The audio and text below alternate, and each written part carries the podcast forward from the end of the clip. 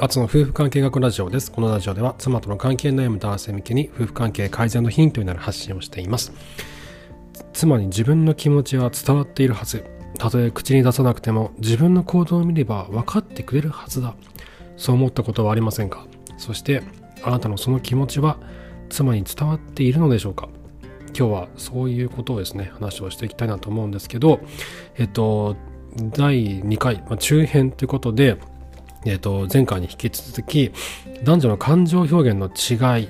ですね。それがなぜ起こるのか、そしてどう向き合っていけばいいのか、ってことについて話をしていきたいなと思います。で、今日はですね、なぜ男性は、えー、感情を口にせずにこう行動で伝わると思ってしまうのか、ということについて話をしていきたいなと思います、えー、つまりなかなか自分の気持ちが伝わらない。もしくは伝わってるのか伝わっていないのかよくわからないという方の参考になれば幸いです。はい、えー、ということでいきましょう。えっとですね。あのこう男性、まあ、僕も含めてなんですけど僕も含めて男性がやりがちな女性へのコミュニケーションっていうのがあるんですよね。でそれが、まあ、悪い方向に行くコミュニケーションなんですけどそれがですね自分の気持ちを言葉にしないそして分かってくれていると思い込んでいるっていうことが結構あると思うんですね。で例えばその妻から何か不満を言われたとしてで妻が思うその不満について妻がこれが不満だってことについて僕らがねどう思ってるかってことを妻に伝えずに、まあ、黙り込んでしまったりとするとそして黙り込むことによって自分の気持ちを伝えようとしたりとか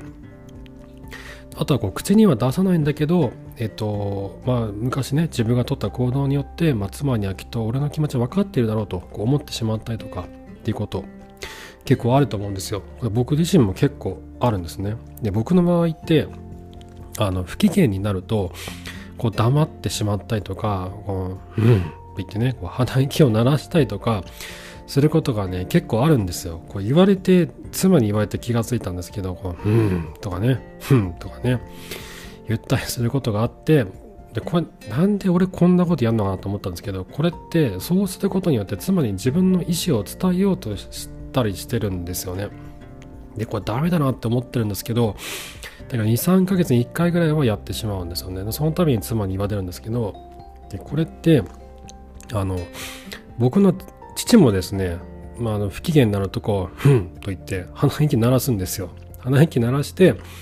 分かってほしいオーラを振りまくんですよね。俺は今不機嫌だぞみたいな。俺はそれには同意しないぞみたいなオーラをこう、ふんと言って、鼻息を鳴らすことによって、あの、こう、振りまくんですよ。分かってほしいオーラを。なんかこの、この人なんか分か分かってほしいちゃんなんだな、みたいな感じで子供の時は見てたんですけど、自分も同じことやってるわけなんですよ。これがね。もう嫌なんですけどななっちゃう時あるんですよ。昔もっと僕ひどかったんですよね。でこうでってこう自分は不機嫌なんだぞってこうオーラを出してあの無意識に周りに言うことを聞かせようとする行為なんですよね。でこれって鼻息を鳴らすまでいかなくても結構男性に多いと思うんですよ。あの特にこう女性相手だったりとか年下相手とか立場が自分より下と思う相手に対してよく使ってるこっちが何も言わずとも相手がこう折れたりとか妥協したりするのを待っているっていうことなんですよね。ですこれってあの効果効果がなくはないんですよ。ある時もあるんですよね。特にその仕事においてとかであの役所か上の方とかがこうなんだろうなその何も言わずにちょっと不機嫌な表情をしたりとか仕草をしたりとかしてこう自分のねその感情をこう伝えようとしたりとかあの仕事の方向性をこうそういうふうにしてこう指示をしようとしたいとかする時って結構なんだろう経験したことある人いると思うんですよ。まあもしくはまあ言葉に出してねこれダメだろみたいな感じでねもう言ったりとかもすると思うんですけどその前にその不機嫌なオーラを出したりとかするそのまあ怒りの感情ですよねある意味怒りの感情として不機嫌になったりとかすることって結構多いと思うんですよ。まあ、あの経験ある方いると思うんですけどでこれってあの怒りの感情なんですよね怒りの感情だけど悲しみとか喜びの言語化ってあんまり男性ってしないと思うんですよ。あの例えばその妻との関係の中においてえっ、となんだろうすごいこうなんかすごいこれは怒ってるぞとかっていう意味合いで不機になったりとか怒ったりとかはするんだけどこれを言われてすごく悲しかったとか寂しくなったとかえっとこれすごい嬉しかったねとか自分の気持ちがね自分の気持ちがすごい嬉しかったねとかね。あとは妻に対して、えーと、共感をするという意味で、いや、これ大変だったよねとか、いや、あれつらかったよねとか、いや、あれほんとつらかったよねっていうふうに、相手の気持ちを自分の気持ちのように感じて、それを自分の感情として表現する。いや、あれ本当につらかったためは大変だったと思うよ。いや、俺もつらかったよもう、一緒にいて、みたいな感じで、なんだ、共感なんだけど、相手の感情が自分の中に流れ込んできて自分の感情として処理をする感覚なんですよねでそれを自分の感情として言語化するっていう作業であのなかなか男性ってないと思うんですよあんまりしないですよね。でちょっと話ずれるんですけどナンパが得意な男性とか売れる呉服の販売員っていうのは、えっと、過去僕が見てきたね人たちっていうのはもうやりすぎかって思うほど感情表現すごいするんですよ。もうめっちゃこれ楽しいみたいな、嬉しいみたいな、えこれ、えこれ悲しいわとか、いや寂しいわとか。っていう風にね、怒りの感情は出さないんだけど、悲しみとか喜びとかの感情ってめちゃくちゃ出すんですよ。これいやそんな、えー、お前嘘やろ？みたいな感じで、なったりもするんですけど、だけどそれがね、その、どう思ってるかとかこの人はこういう人なのかとかこの人はこう何を考えてるかっていうのは、まあ、素直にすぐ伝わるからあの話がこうしやすくなるんですよね。だただ、まあ、この辺はただのあの僕は、まあ、How to でしかないとは思ってはいるのであまりこの辺は詳しくは話はしないんですけどただ大事なポイントとしてはそういった怒りじゃなくて悲しみとか喜びとかそういった表現をすることによってあの信頼感を勝ち取ることができるってことなんですよ。あこのこのなんだろうなそれって多分この人は何を考えてるかってことがすぐ分かるんですよね。ああこれいやこれ辛いわとかいやこれ悲しいわとかね。いやこれやったーとかね。いやこれいやこれ嬉しいねとか。いやこれ楽しかったよねとか。っていうふうにこう言われるとその人のことが分かるじゃないですか。その人が何を考えてるかっていうのが。分かるとこっちの気持ちも話しやすくなるんですよね。だよねとか。いやこれは本当よかったよねとか。でまずそこでねそのなんかちょっと自分と違うなこいつなんか自分と違うことをなんか違うこと思ってんなみたいに思われるかもしれないんだけどだけど本当に話が上手い人とかだと相手と自分が同じ感情を共感した瞬間を感じ取ってそれを言語化するんですよね。例えばその、えーと、夫婦で一緒にどこかに、まあ、家族も子供含めてでもいいんですけど旅行をしていたとして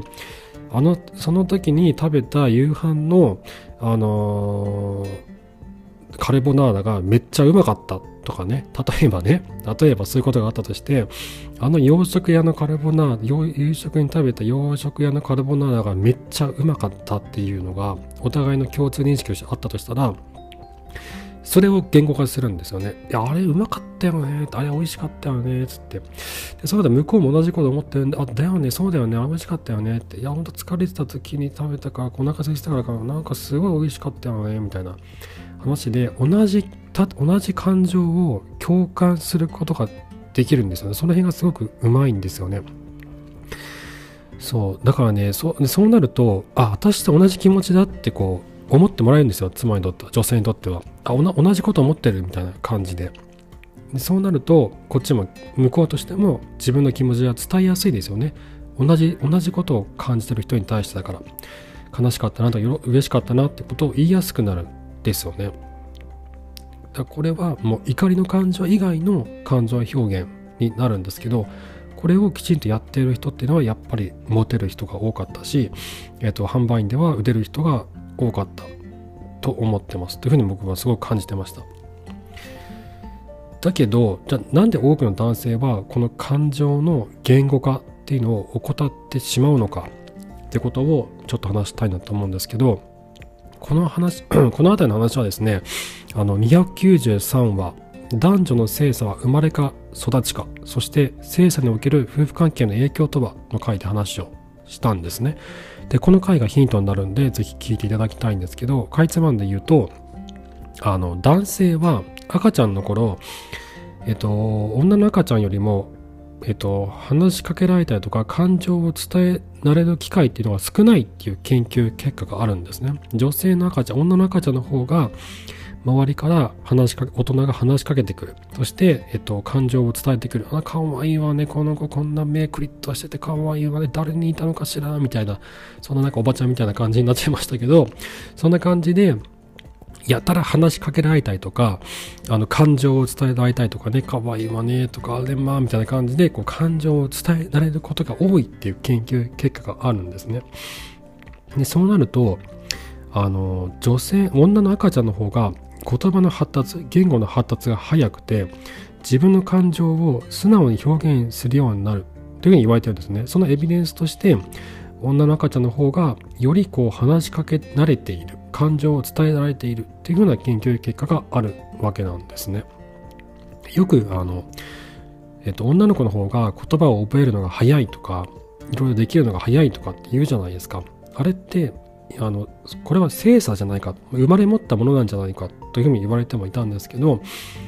最近の研究結果によるとそれは、まあ、そもそも子供の時からのこう与えられている言語の数が違うんだというふうなことも言われてるってことなんですね。まあ、これが正解かっていうのはわかんないんですけど、ただ、まあ、なんか、まあ、ちょっとそう、確かに言われてみればそういうこともあるかなっていうふうにもありますよね。でそれに比べて男性は 自分の感情表現をすることが苦手になるんですよ。なぜかっていうと、話しかけられないから。女性よりも、女の赤ちゃんよりも話しかけられないし、感情を伝えられる機会っていうのは少ないから。でこれは0歳1歳2歳とかの時を思い思い出してもらうと自分の子供のことを思い出してもらうと分かると思うんですけどあの男の男の子の方がこう泣くなとかねそうなんかこうえっ、ー、と叱ったりとかするケースが多かったりとかメソメソするなとかね泣くなとかねあと、えー、まあ、そ怒りをこうぶつけられやすいっていうことがある。女の子に対して怒るよりも男の子に対して怒る方がもう怒りやすいのか分かんないですけど、まあ、そういうことは結構多いというふうに言われてます。でその結果男性は自分の感情表現をすることが苦手になって唯一得意な感情表現は唯一ぶつけられてきた怒りだと言われてるんですね。唯一周りからぶつけられてきた感情表現である怒り。これだけ表現が得意になるというふうに言われてるんですよ。だだからこそあの喜びとか悲しみの感情っていうのはあのなかなか自分から出せないと。なぜならそれを向けられる機会が少なかったからってことなんですね。だからこの男性の方はこの怒りのコントロールが難しいというふうに言われたりとかあと僕なんだろうこれ多分夫婦においてもなんだまあ夫婦においては精査は夫婦においてはいろんな夫婦があるからまだ別々なのか。まあ、男性女性というふうにくくりでくくった時に男性の方がこう怒りの感情っていうのを表現する機会が多い表現することが多いっていうのはまあこういった理由じゃないかというふうに言われてるんですね。であとはですねうちのあの子供たち双子の7歳児なんですけどそれぞれ小学校でクラスが別で、えっと、女性の教師と男性の教師それぞれに教えられてるんですね。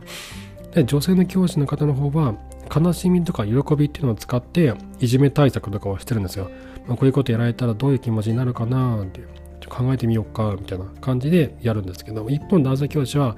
何やってるんだとかこんなことやったら嫌だろうみたいな感じでこう怒りの感情を使っていじめ対策とか忘れ物対策っていうのをこうしてるというふうに僕は見受けられてるんですね。まあ、実際毎日見てるわけじゃないわかんないんですけど僕が見た感じではそういうふうに僕は思ったんですよ。でそうするとあの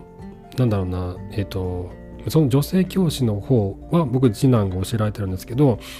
結構その明るく初出しとしてて喜びの感情とかすごい出すんですよ。やったーとかよく言ったりするんですけど一方のその男性教師の方その怒りの感情を使っていじめ対策忘れ物対策をされている長男の方は結構あのこうなんかビクビクおどおどしてることが結構多いんですよね忘れ物したら怒られるとかっていうふうによく言うんですよ怒られたくないから忘れ物しないようにするみたいな風になっててなんかちょっと違うんじゃないかっていうふうに思ったりもするんですよね。でどこまであの、まあ、先生の影響なのかわからないんですけどだけどある程度はあるんじゃないのかなって僕は思っててだこんな風にその怒りによって人をコントロールコントロールというかまあ指導しようとするともう怒られたくないから怒られたくないからまあこれをしないとかっていう風になっていくんだけどそうじゃなくて怒り以外の感情悲しみとか喜びとかこういうことされたら悲しいよねとかこういうことされた方が嬉しいよねという風な怒り以外の感情を使って、えーと教育された方というのはより自分の感情に対して敏感になっていくそして怒り以外の感情というのも、えーと、自分の中でこう育っていってそれを表現することを厭わなくなるような傾向があるなって僕は双子を見ていて思うんですね。はい、であとですねあのこうえっ、ー、とちょっと話はずれ若干ちょっとずれるんですけどあのもう一つ男性っていうのはこう自分の気持ちを言わなくても分かってくれる状況っていうのを環境が作ってしまった許してしまうってことあると思うんですよ。言わなくても分かってくれるよねっていう状況が用意されていると言ったらいいのか。これって女性よりも男性の依頼が通りやすかったりとか男性の意向意向を無意識に組んでもらいやすい環境があったりとかするっていうことなんですけどなんだろう100%ここれだけじゃないと思うんですよ。これこんなことばっかりじゃないと思うし他のこともあるんだけどだけど僕は結構目につくんですよこれが。女性が言うよりも男性の方が意見が取りやすい。でこれ妻が言うより夫が言う方が意見が取りやすい。何かの交渉事とかね家の中の改修とか、こまあ、工事とか何かその仕事の発注とかねそういう時に男性よりもあ女性よりも男性の方が意見が通りやすいこと。あこれ多分経験した方結構いると思うんですよね。でこれが、まあの存在すると思うんですよ。で仕事でも女が言うより男が言う方が意見が通りやすいってことがあったりとかね。あと僕昔働いてた場所で女性が多い職場があったんですけど男性の上司がなかなか社員の意見をこう組んでもらえない、まあ、特に女性の意見を組んでもらえないっていう状況が続いて離職者が増えたことがあったんですね。辞めた人が結構増えたことがあったんですよ。で辞めた女性に話を聞いてみると口々にみんな私の意見を聞いてくれなかった。でもっと話を聞いてくれるような環境を上の人には作ってほしいってことを辞める時に結構多くの人が言うんですよね。で辞めていった人はやあの女性が多かったですね。で男性社員がまあ、同じようなその意見っていうのを言うと、まあ、通りやすかったりするこれ僕の場合ですけど僕が何か言うと意見が通りやすかったりとかあんまりそこまで反論されなかったりとかするですよ。でそれを思い返すとなんだろうその理論とか理屈で話を聞いてもらってるというよりかは男だから女だからとかその怖そうか怖そうじゃないかとかあのなんかそういうなんか原始的な部分で判断してるなみたいなところが結構あったりするんですよ。でこんな風に男性にとっては感情を自分が出さなくてもねこう強い意見をこう強い感情でこうガーってこう言わなくても周りが汲み取ってしまう環境があってあの、まあ、これは例えば男性の意見を女性がこう聞いてもらいやすいっていう意味だったりとかもするんですけどこんな風に感情的にならずとも自分の意見が女性よりも通りやすいことが多い。これによって感情を外に出さなくなるのかなってちょっと思ったんですよね。それを考えると男性っていうのは自分が思っているレベルの1割くらいしかあの実は妻には感情が伝わってないってことを認識しておいた方がいいと思うんですよ。仕事では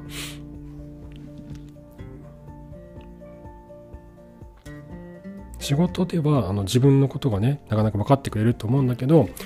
だけどあの夫婦関係においてはなかなか分かってもらえないということ仕事とは違うんだよと、まあま、自分の周りの環境では分かってもらったりとかするんだけどだけど夫婦関係においてはそこまで分かってもらえてないよって。実は分かってもらえてないんだよ。言わなきゃ分かんないんだよってことを意識しておく必要があるんじゃないのかなって思っています。はいということで今ちょっとねあのマイクのバッテリー切れそうになっちゃって止まっちゃったんですけどえっと次は、えっと、最後後編ってことで僕ら夫が妻の言葉をどうやって受け止めてどのように返せばいいのかってことについて、えっと、次回話をしていきたいなと思います。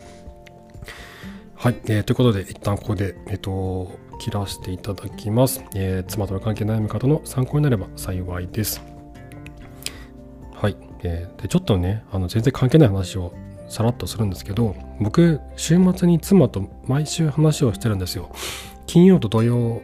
の9時から10時11時ぐらいまでお酒飲んだりとかお茶飲んだりとかしながらいろんな話をするんですけどめっちゃ疲れてるんで週末なんで何話すか何話したらいいか分かんないままグダグダなまま終わったりするんですよねでそれをねあの最近ちょっと変えようと思って手帳に妻と話すことを書いてるんですよ。これについて話そうとかこれについて決めようとか話し合おうとか